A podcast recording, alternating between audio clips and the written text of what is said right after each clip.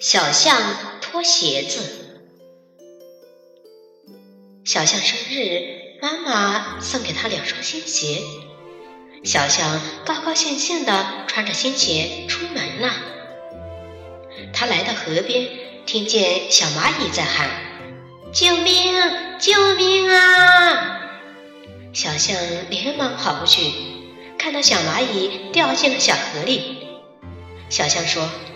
我来救你，小象脱下一只鞋给蚂蚁当船，小蚂蚁划着船上了岸，非常感谢小象。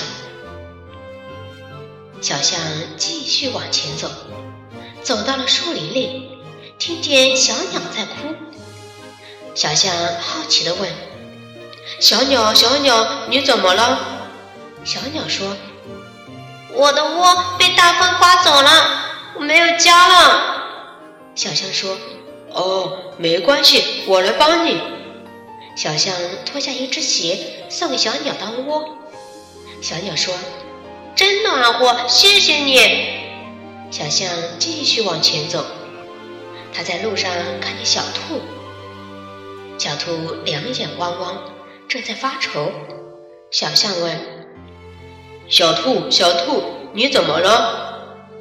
小兔说：“我过不了河。”小象想了想说：“别急，别急，那还不是小菜一碟，我来帮你。”小象又脱下一只鞋，让小兔坐在鞋里，飘飘悠悠地过了河。小象继续往前走，在路上又遇到了小刺猬。小刺猬在发呆呢。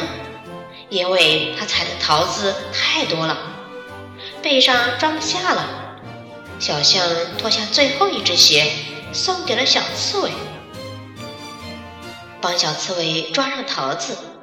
看着小刺猬高高兴兴的回家了，小象没有新鞋了，但是心里很高兴。